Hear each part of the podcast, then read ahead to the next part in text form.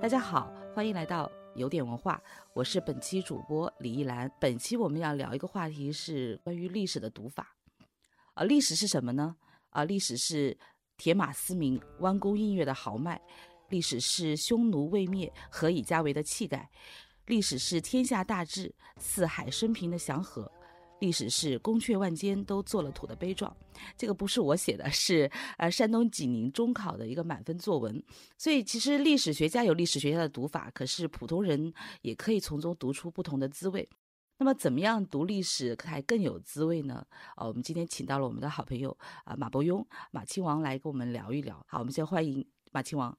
哎，你好，你好。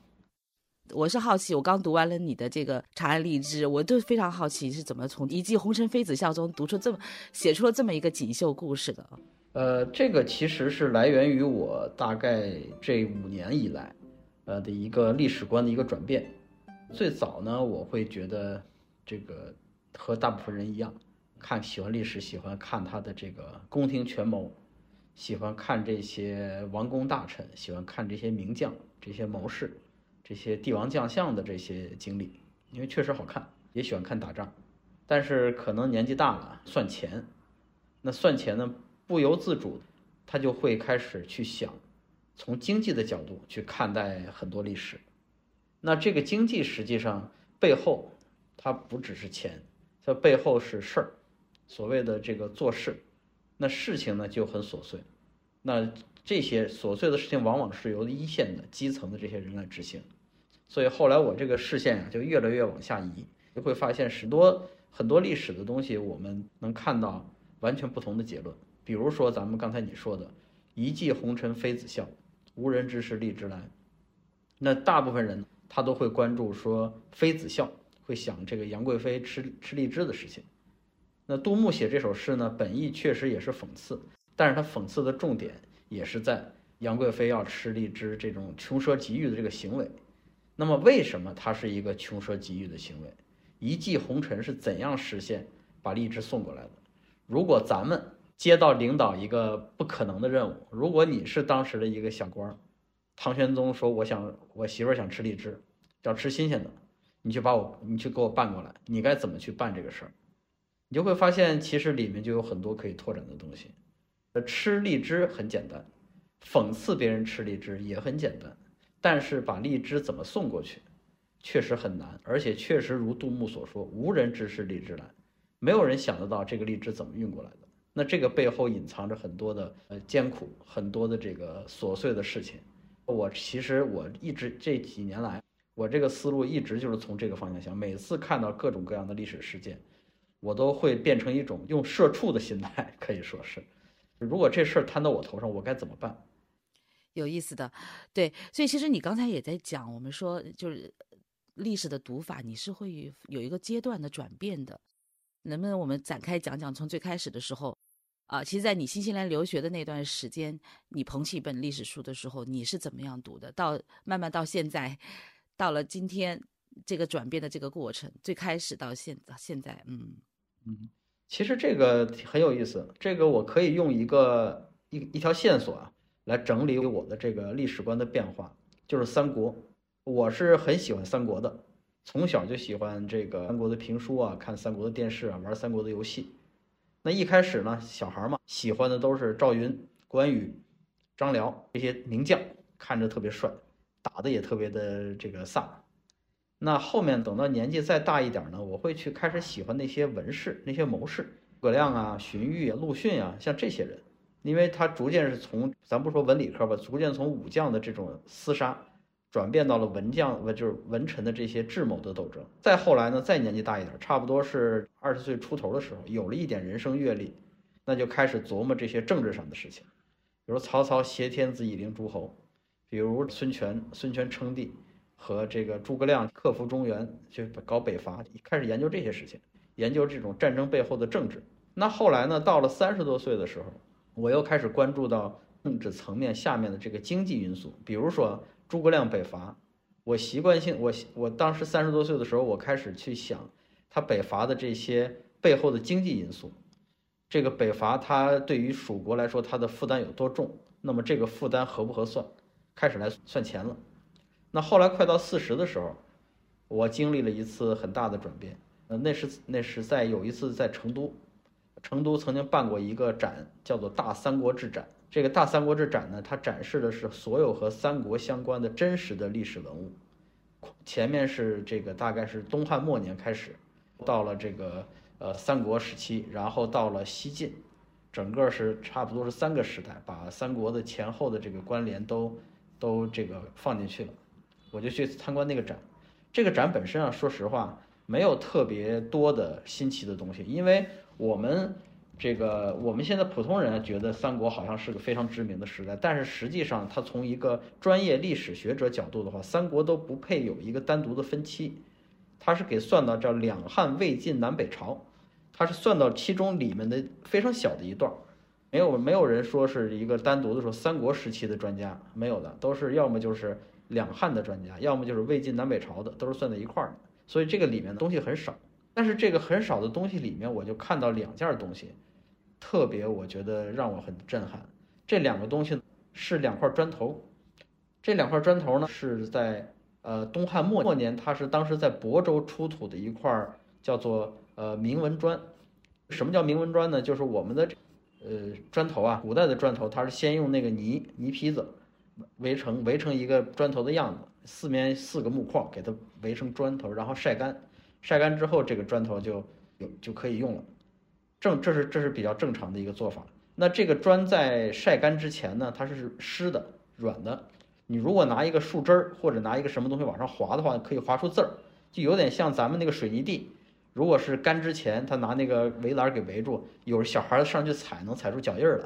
那干了以后，这个脚印儿就留下来了。其实这个也一样。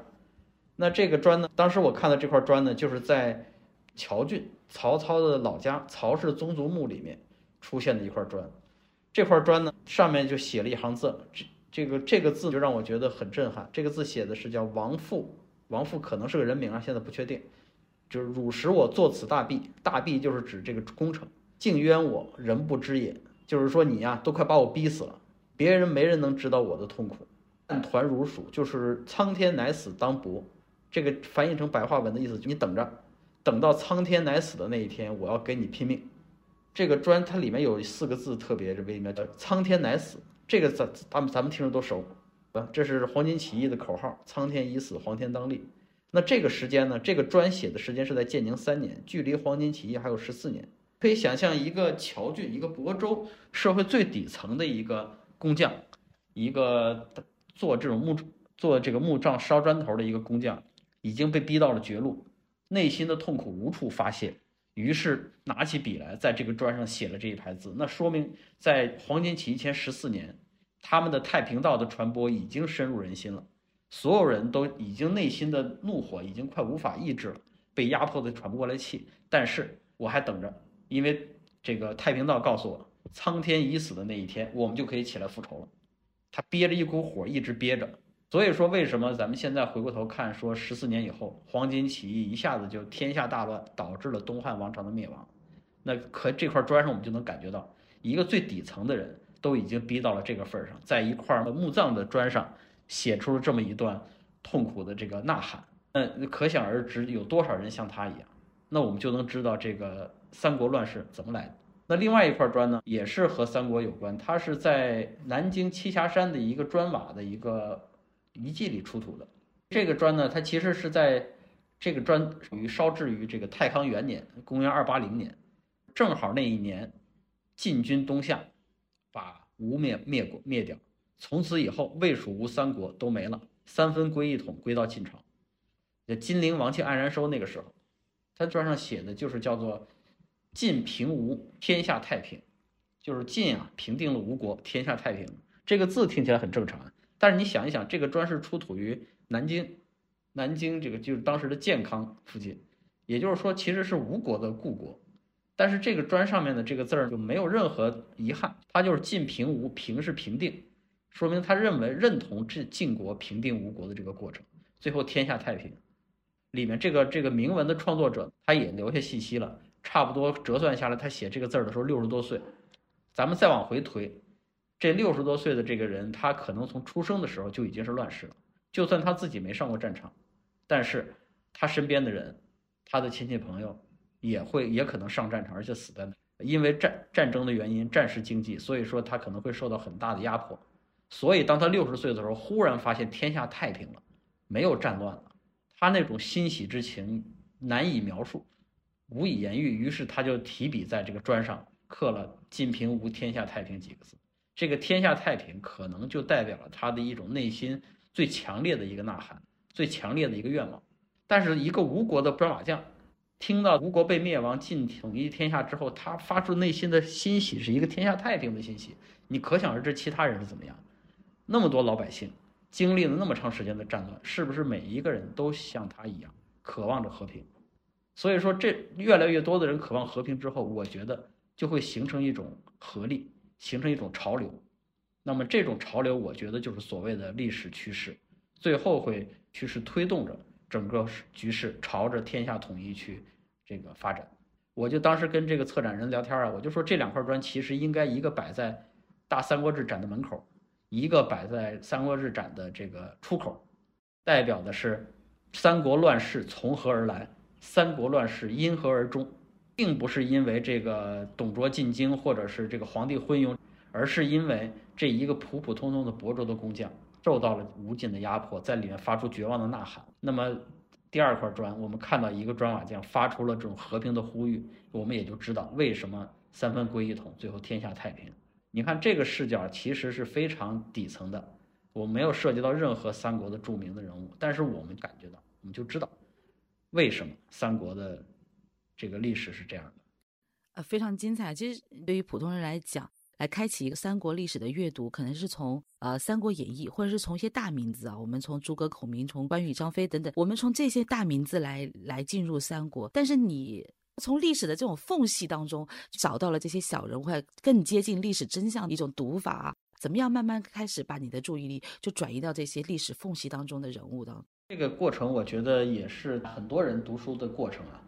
就我跟很多二十二三十岁的朋友聊天，他们一说历史就是双眼放光，但是讲的要么就是讲打仗，说这个名将率兵多少多少，金戈铁马。三十岁、四十岁的时候，他们就开始跟我聊经济，跟我聊，比如说聊明代的时候就聊这个嘉靖，嘉靖当时收入是多少，然后怎么花这个钱，税收是怎么回事儿。明末，明末的这个灭亡原因，很多人就是如果二三十岁的话会聊，他说因为满清的入侵。因为女真人的这个南下，然后这个导致了灭亡。再往年纪再大一点，他会说他是这个明代的税赋出了问题。可能很多人看过《万历十五年》，他会讲这个明朝的这个经济结构，包括说这个白银的这个输入，包括小冰河期种种这些各种各样的原因。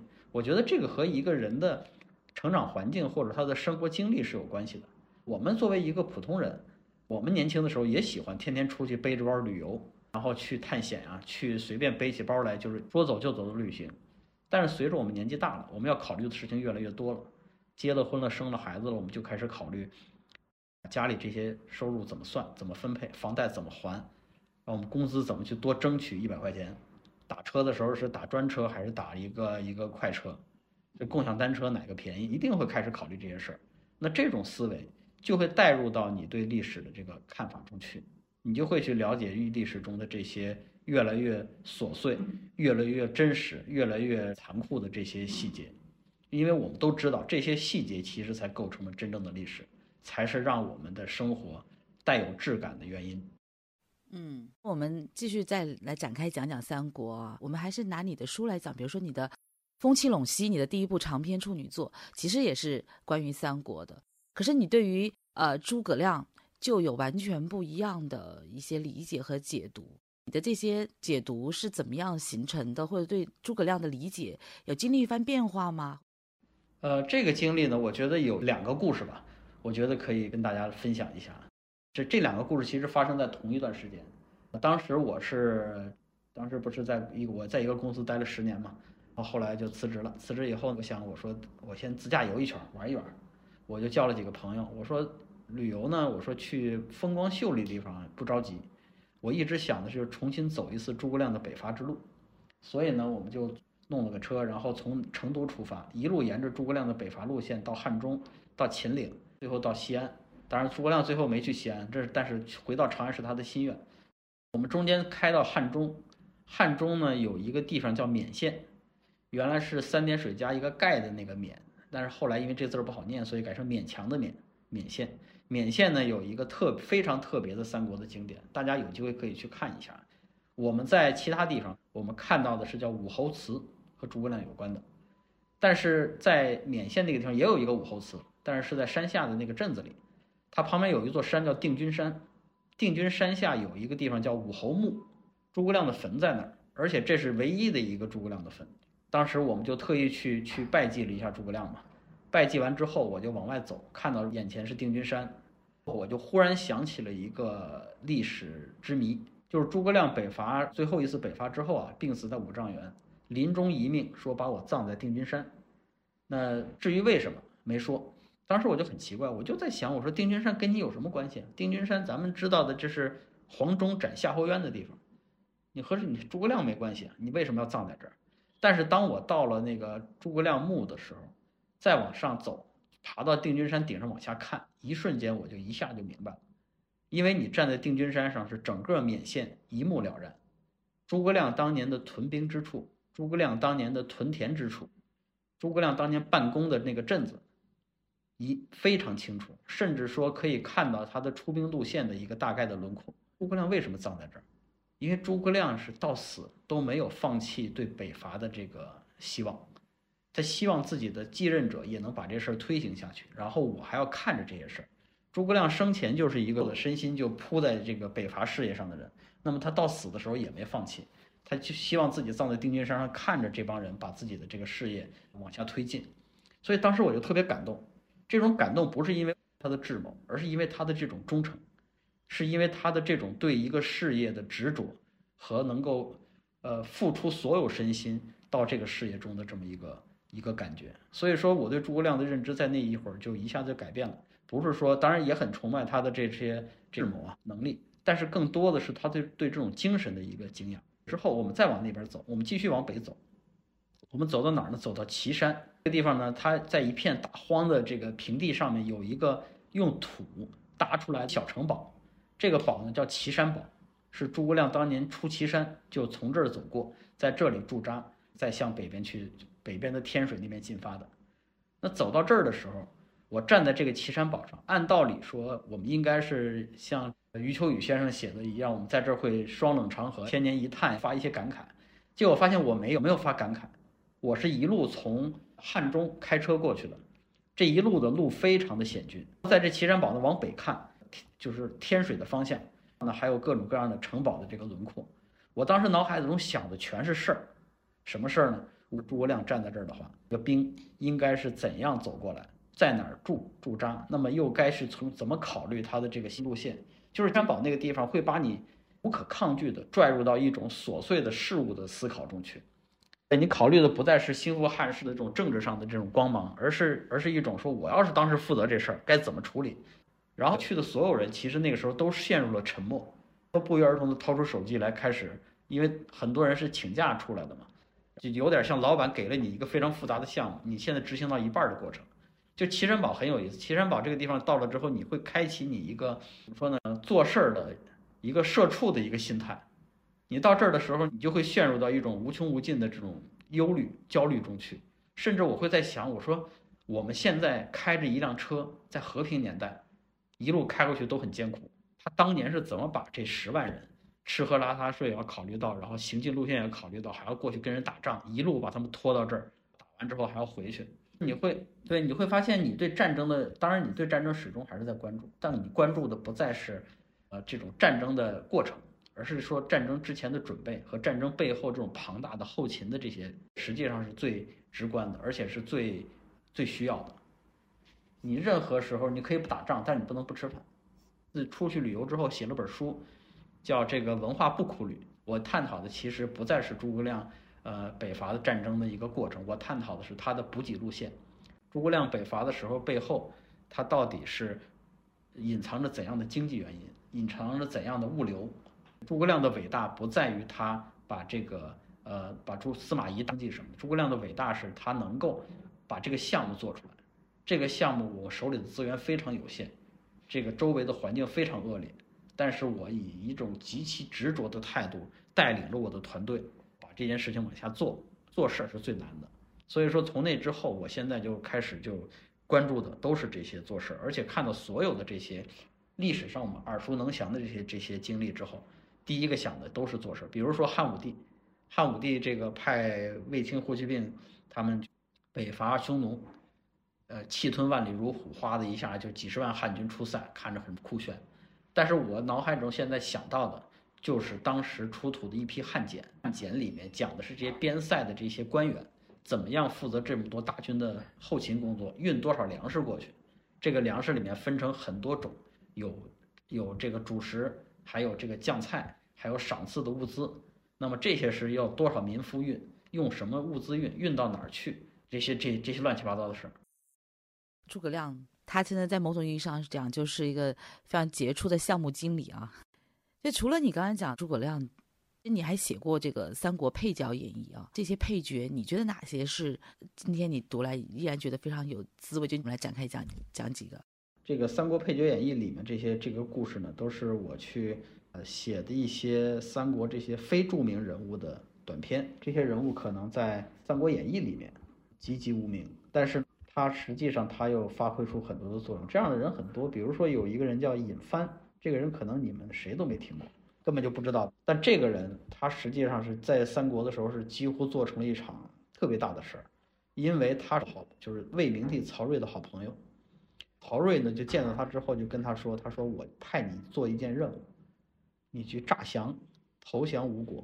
投降吴国之后，然后挑拨离间呀或者怎么样就间谍。所以尹藩就当时就，呃，二十二岁就从曹魏公开叛唐，投奔吴国。”但是，一般来说，间谍到了吴国之后，应该是隐姓埋名，或者说低调行动嘛。但是尹帆没有，尹帆是一个极有人格魅力的人，直接先给孙权上了个书，跟孙权聊了一下，孙权就说这个人太好了，我说我说不错不错，觉得这个人是个好人，然后给他重用，结果一下子他就变成了东吴的一个大众偶像，东吴所有的这些名这这些大族，这些这些大臣对他都非常好，而且对他极其崇拜。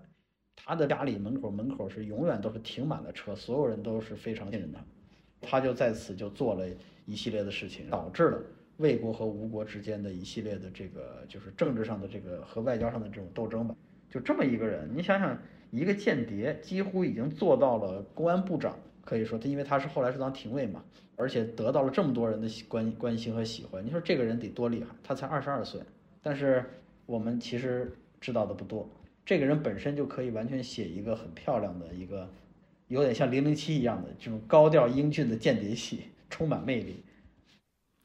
所以我觉得你的这个故事库里面有好多的宝藏，就是随便拎出来一个小人物，就可能被我们忽略的，或者听都没听说过的这些小人物，就是一个一个精彩的故事。嗯，我跟你说，这个不是我的功劳，是因为中国历史源远流长，所以说它的。故事隐藏的故事也非常多，如果只要是你有一个善于发现故事的眼睛，你能发现里面的很多这些精彩的东西，而且很好看。嗯，那可能对于我们来讲，可能是先抓住一个枝干，然后你把它读的读透了之后，再来去挖掘它的枝枝蔓蔓，这是一个比较好的一个通路，还是怎样？对，我觉得首先是有一个大概的一个。历史的概念，好多朋友过来问我说：“我想读历史，你该怎么读？”我说：“你随便找本书开始看呗。”他说：“不行，我怕我看坏了。”说：“能不能就是有那种特别精准的书，然后或者说特别好的书，一次我就看到位了？”我说：“没有这个事儿。”我说：“历史这个东西，重点不在于说你对它，呃的史观是正确还是错误，因为你随着你人生的阅历的增长，随着你的这个年龄变化，你永远会变的。”最重要的是你对历史的好奇心，这个你要保持住。所以说，你就你你看和你喜欢的书，有人愿意看万历十五年，有人愿意看明朝那点事儿，我觉得都没有问题。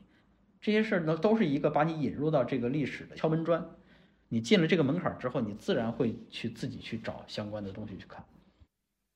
嗯，那我觉得可能有很多人进入历史的第一本书是选的《史记》啊，但它其实是一个大部头，所以。读《史记》，你是怎么读的？呃，如果是拓展开来啊，不局限在《史记》的话，读还有《史记》后面还有《汉书》嘛。历史上有一个人特别喜欢读《汉书》，复读了很多遍，叫呃苏轼。这个苏轼呢，当时他说他有一个读书法，叫做八面受敌读书法。八面受敌就是四面八方的敌人，所谓就是有着敌人四面八方找你围过来，你该怎么办？苏轼他是这么说的：书富如入海，知识就好像是海洋一样，百货皆有，就什么都有。人不能尽取之，就是你啊，你的你的生命是有限的，书是无限的，你不可能读完。他说：“但得其所欲求者耳。”就是说，你只求自己想要的东西。他就举了个例子，他说：“我读《汉书》，我读《汉书》是先给自己设定一个目标，我这一遍我要解决什么问题？我想了解汉代的三公九卿。好，那我这一遍读《汉书》的时候，别的什么都不看，就我只看里面三公九卿出现的段落。”和他们的这个称号的变迁，我再读一遍。我要解决汉代的这个北伐政策，汉代的这个怎么打匈奴，那我接下来只看战争的相关的事情，别的我都不看。第三遍说我要关注汉代的经济，OK，那我就读《识货志》，我就读《盐铁论》。他说这样的话，你带着问题去读呢，你有侧重点，你不会说，比如说咱们读《史记》也一样。你你不会说你要一口气读完上从这个下开始读起来之后，你读着其实挺费劲的。但是如果说你特别喜欢刘邦，特别喜欢项羽，单独就看这一段，看完之后解决了你的问题，下次你再想一个新的问题。所以苏轼当时读《汉书》的时候，就不停的给自己设置目标，设置完目标之后有的放矢，然后去东西解决之后，反复读过之后，他这个读书效率、吸收的这个这个效果就非常的好。就一句话嘛，叫西方有一个谚语啊，叫。如果你不知道你要去哪一个港口，任何的风向对你来说都是逆风，其实就是这个道理。你要明确知道了这个的你去的这个目的地在哪儿，那么你可以去借用这个风的风向，什么是顺风，什么是逆风，你知道。你要标着去读书，那你读出来之后，你也不知道你想读什么，你也不知道你想要什么。你像读咱们比如说读这个《鸿门宴》，咱们说读《史记》嘛，读《鸿门宴》。那咱们就可以分好几好几遍读。第一遍咱们读经历，呃，项庄舞剑，意在沛公嘛。最后是项羽把项羽一这个妇人之仁，最后把刘邦给放走了。读第二遍的时候，我们就可以读什么呢？读他的当时的社会规则，或者说读他的这个宴席规则。因为《史记》里面明确说了，项羽、项羽和项伯他们是东向坐，因为他们是东道主，他们是主人。那范增呢，就是项羽的这个这个谋士啊，辅佐他的是级别比较高，是项羽的亚父，他南向坐，他是一个一个算是这个身份最高贵的长辈嘛。那这个刘邦北向坐，咱们说，因为当时汉代吃饭呢是分开吃的，每个人一个桌子，所以都是东南西北四个方向。咱们说东道主东，其实指的就是这个主人要坐在面向东边的东西地方。那离实是咱们现在的上菜口。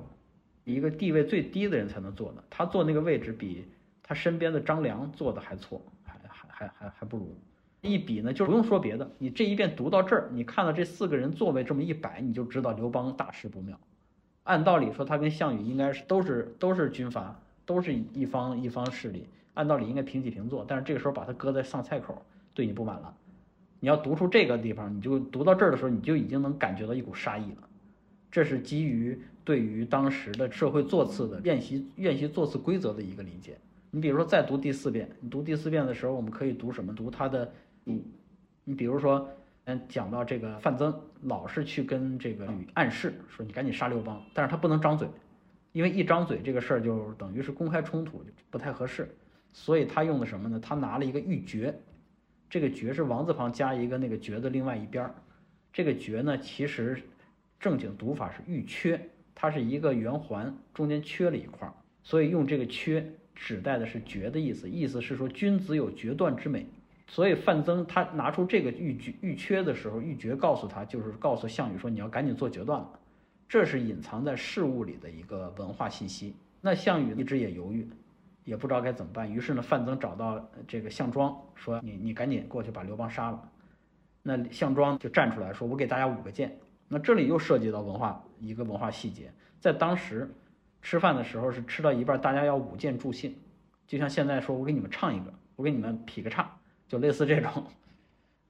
当时又不像现在，现在咱们是一个圆桌上，大家坐在一圈这么吃，但那个时候呢，吃饭叫分餐制，是每个人铺一块地毯，你跪在地毯上，前面摆一个小长条，叫案几，每个人就像现在自助餐一样，每人自己一个桌，所以能做开。像刚才说的这个四面八方做好，这就是因为每个人做的做的这个按几放着，然后边距离还挺远。那如果项庄要杀刘邦，如果你拿着剑就过去了，那人家就发现你了。所以项庄要找一个理由说我要舞剑，舞着舞着剑，慢慢走到刘邦的这个暗戟前面，把刘邦一刀刺死。所以说，如果是咱们想一想，如果那个时候跟现在吃饭一样，一个大高桌吃火锅，大家围成一圈，项庄不用废话了，直直直接桌子底下捅一刀就完了。这就是当时的这个社会的用的这种家具，导致的这种不同的东西，导致了不同的故事和它的发展。所以说，你看这短短的一个鸿门宴啊，咱们要细读，可以读出很多的这些事情。所以说，我觉得读《史记》也罢，读《汉书》也罢，给大家一个建议，就是你先想明白你想在里面学到什么。或者说，咱们说的更不那么功利一点，就是你想了解里面的什么，这种对历史的好奇心才是最关键的。没有好奇心了，你读什么历史你也读不进去。嗯，对，就是刚才你你讲到你朋友有一个担心一个顾虑，就是说我怕读坏了，所以你你觉得会不会历史会不会读读坏了？读坏了是一定的。不可能有人上来一下子就说我就是一个历史大家，我对于历史的理解都是非常正确的。这所有人都是从读坏开始的。我就简，咱们就是刚才说三国嘛，《三国演义》就是读坏了。他他做的那个处理方式什么的，这个也这个尊刘啊，包括它里面做的很多处理啊，它很多是完全不符合历史史实的。那个之后你会觉得这个你说算读坏了吗？其实是读偏了，它和史实偏离。但是你说它没有意义吗？错了。《三国演义》对于三国文化的这个推广是力度，那是这是无可比拟的。我们都是从这个《三国演义》的故事里开始入门，然后通过罗贯中的这种巧妙的剪辑，给他讲的这些传奇故事，开始了解三国。慢慢的，我们在长大，那我们去了解更多三国的背后的《三国志》的真实，包括《三国志》后面还有一些考古的真实。我们刚才聊了很多关于三国的，但另外一个就是唐朝啊。也是你其实经常书写的一个一个朝代，因为那个时候的中国是国际大都市啊，在在那个是是个盛世啊，所以包括你的《长安十二时辰》，包括现在的这个《长安的荔枝》，其实都是基于这个唐朝的背景。那从唐，如果我们来阅读，打开这个对于唐朝的这个阅读，你会？怎么来读呢？呃，可能天然会想到一些正史啊，包括什么《资治通鉴》《新唐书》这样的，但是呢，又是大部头，可能也是属于就对于刚刚要来打开这个一段唐朝历史的人来讲，是一个比较困难的事情。所以你会怎么样来啊阅读？这个我觉得，是唐朝有一个比啊比比别的朝代都有这个呃这个这个叫优势的地方，就是有唐诗。唐诗是一个进入唐朝最好的一个方式。唐诗里面很多的，我们不管是李白呀、杜甫啊，包括是李商隐啊，他们写的很多诗，它其实都是和当时的时代背景密切相关。我们背了这个诗，我们体验的是这个诗本身的乐趣。读了这个诗之后，呃，延伸开来做拓展阅读，那这个诗到底是呃什么时候写的？他为什么写这个诗？你比如说，杜甫有一首诗。叫《春望》，对这个《春望》这首诗呢，在大家都比较熟啊。风国破山河在，城春草木深。感时花溅泪，恨别鸟尽三惊心。烽火连三月，家书抵万金。那这首诗什么时候写的？这首诗我们背完了，我们都知道它是对于一个呃战争的一个控诉和一个描写，它战争的残酷。那这首诗什么时候写的？这首诗恰好就是在安史之乱，而且是在安史之乱的叛军攻克了整个长安城。一个盛唐那么璀璨繁华的一个明珠，那么漂亮的一个长安城，一下子被叛军占领了。当时杜甫就在城里，而且被围在城里，出不去，有点很很像是可以演一个叫《十月围城》这种感觉似的。那杜甫在这个城里出不去呢，他就目睹了很多。他在这个城里其实写了很多诗，他看到这个当年的王公贵族被人推在这个泥地里，像杀猪一样杀掉。看到当年的这些生活很风光的这些人，一个一个的沦沦沦落风尘，或者是被人宰掉，或者是被押走，包括他自己也是被叛军种种的去欺凌啊，去压迫。他为什么写烽火连三月，家书抵万金？因为他真的出不去那个长安城，那个地狱一样的长安城。那我们这个通过杜甫的这首诗，我们就知道他写这首诗的环境是在这个时候。再往外拓展，我们就知道安史之乱的。原因是什么，等经历是怎么样，我们就一路的过来，一路的了解过来。包括杜甫还有很多的诗，为什么他叫诗史？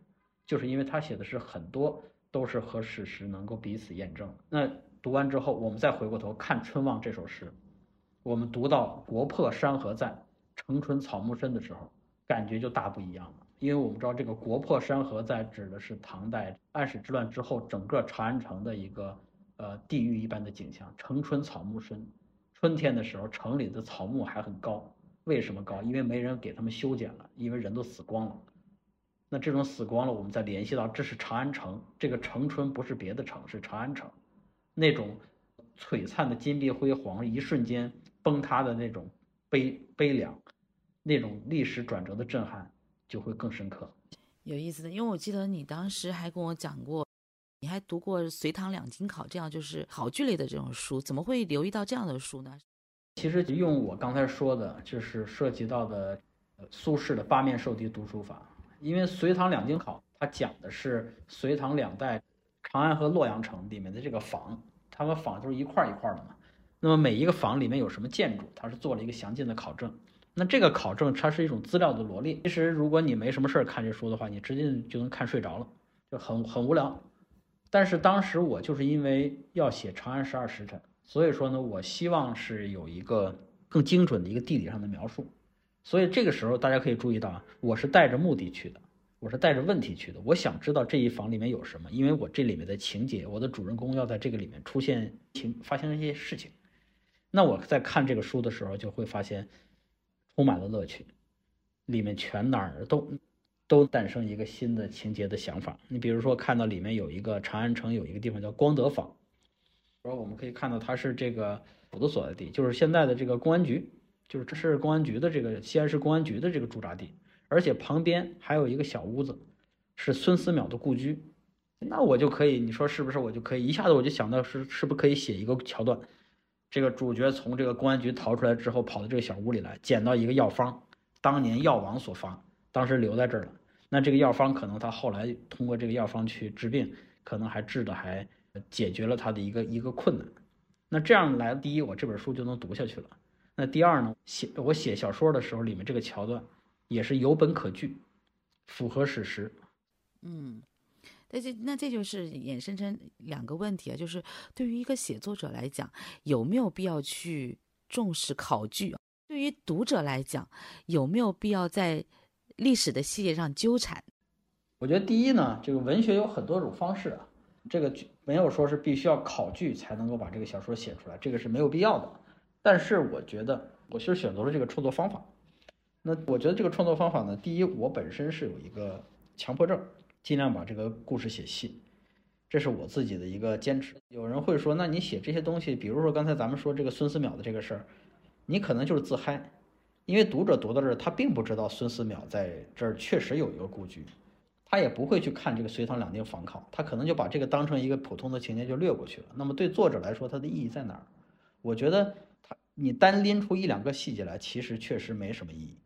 但是当你的细节积累的足够多。信息足够精细、足够严谨的时候，读者自然会感觉到一种质感和一种真实性。那这种真实性会带着他们迅速进入到你所构建这个世界里去。你比如说，我在写《长安十二时辰》的时候，我是对自己的要求是说，我写，比如说要写这个主角往外追人，夸夸夸追过三个路口，我要一定写清楚这三个路口是哪三个路口，这个在地图上能够找得到。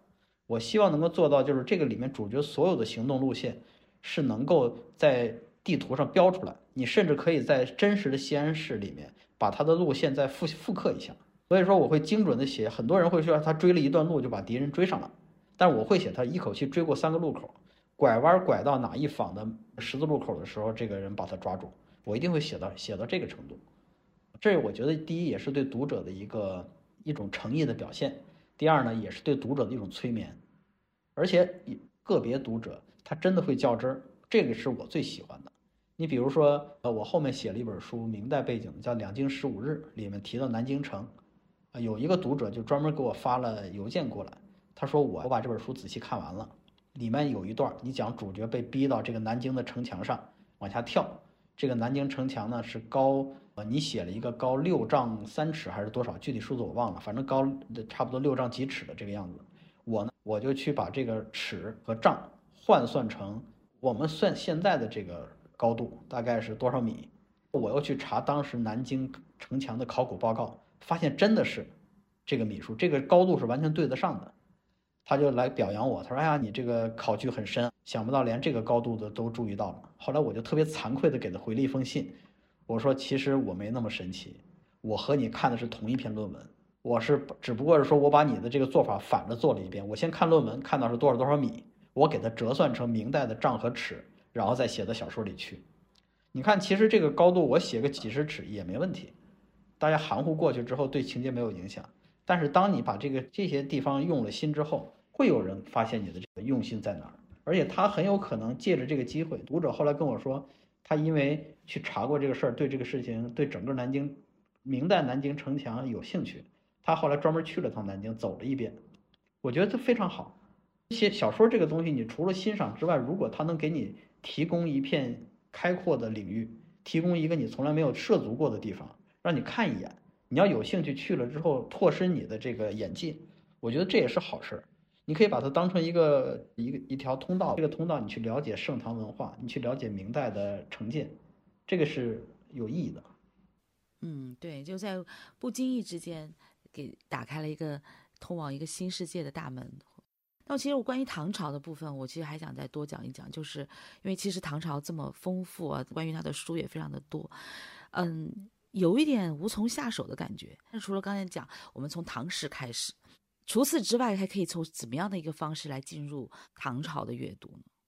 其实现在市面上有很多，就是对于唐代的这个进阶的这个书啊。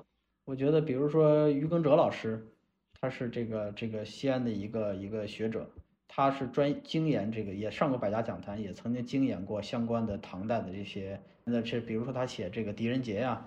写官网啊，包括他还写过一本《隋唐人的日常生活》呀，还写过这个唐代怎么开国的，叫《唐开国》。其实这些书都是可以，呃，对你让你对唐朝有一个概念概念出来。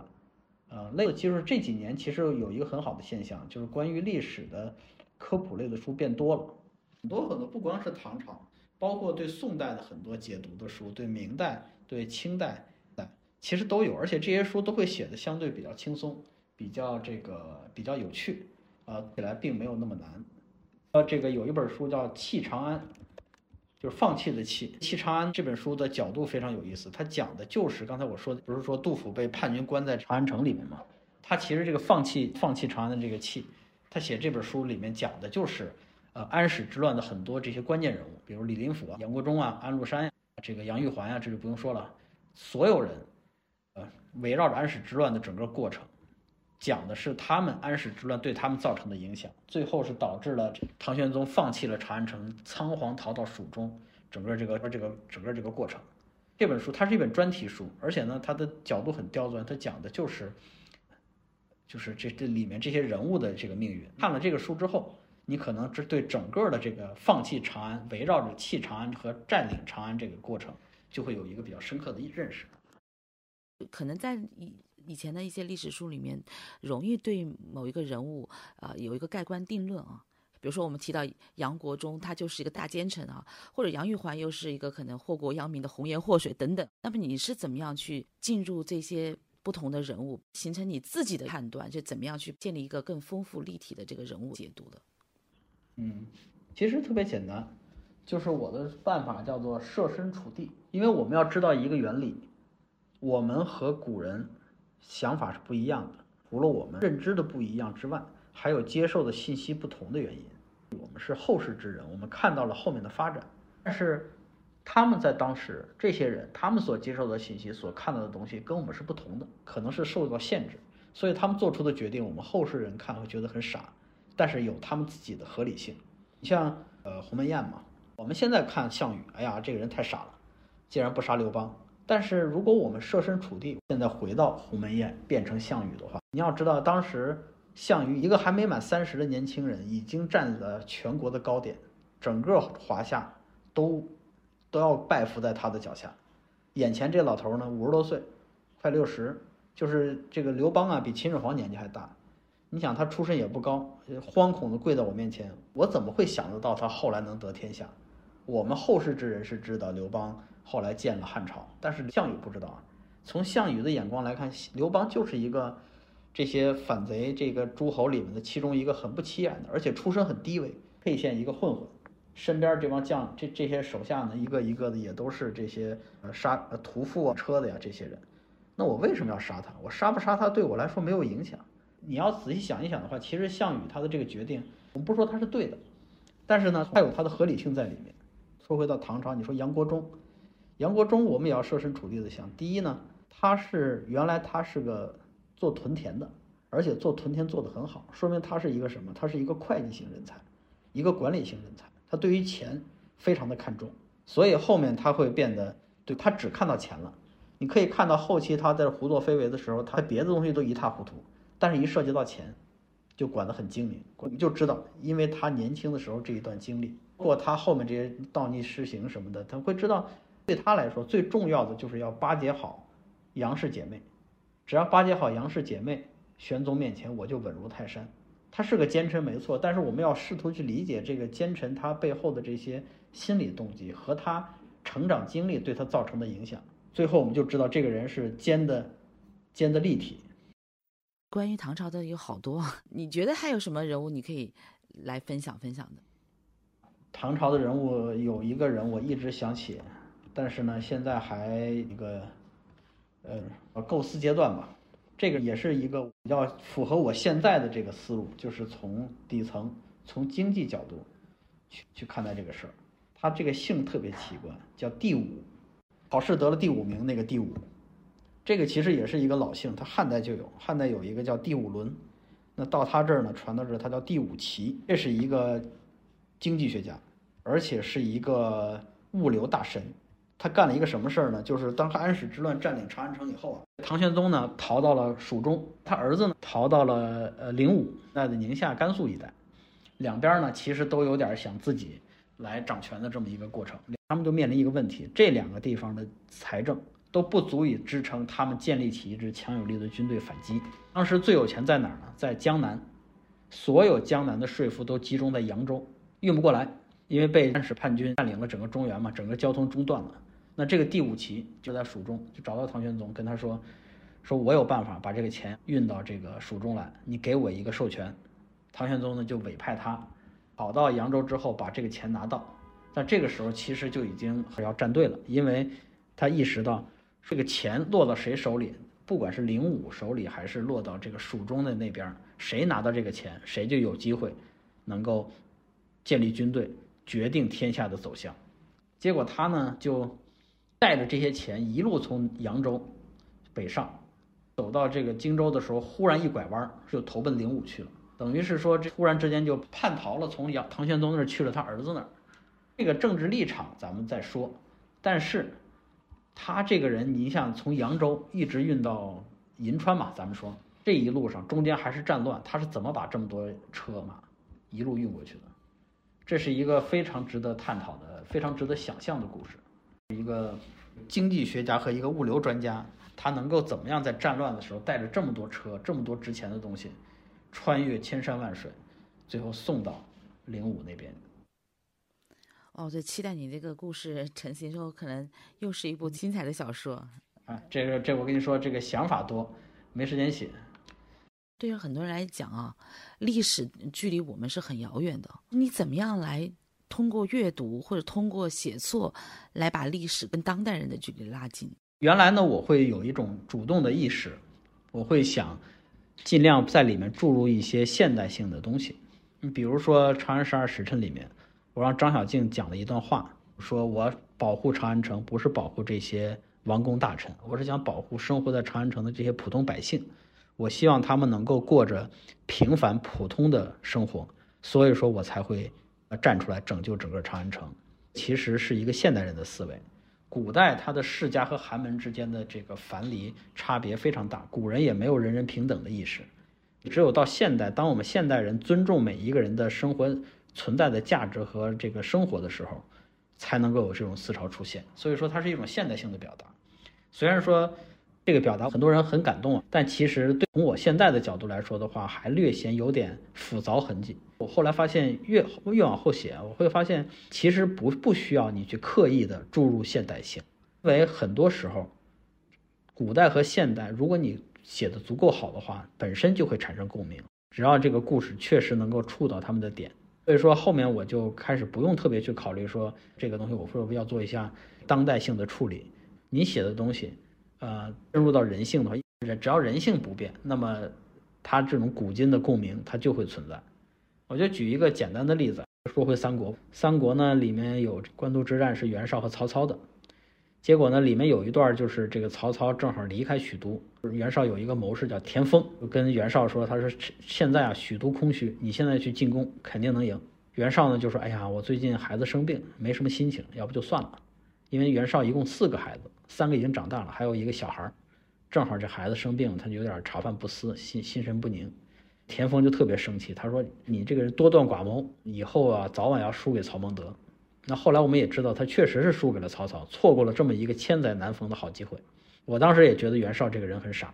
但是后来到我有了儿子，我儿子有一次生病打吊针，小孩嘛哭哭啼啼的不愿意打，我就抱着他，当时那个心里也是心乱如麻呀。就觉得赶紧这孩子好吧，我也不想刷微博了，也不想玩游戏了，也不想写稿了，就只要这孩子早点好，好之前我其他什么我都没心情干。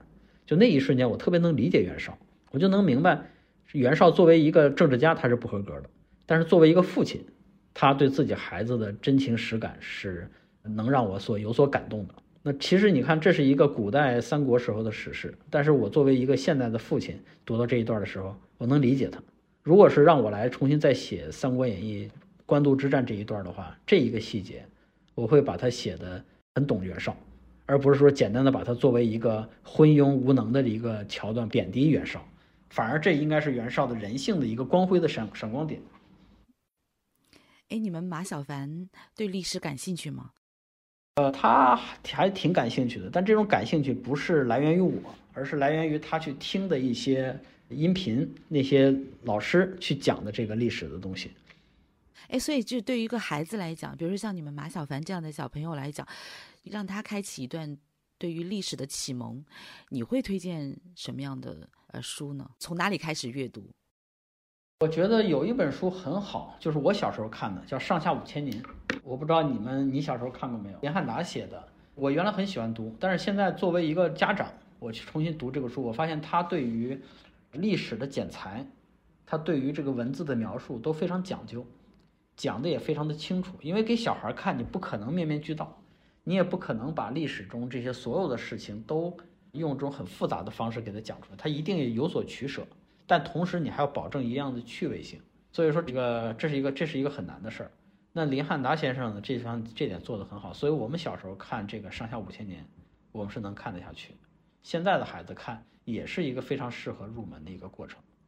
当然，这个有些孩子可能不愿意看书啊，我觉得就看看历史剧、电影啊什么的也可以。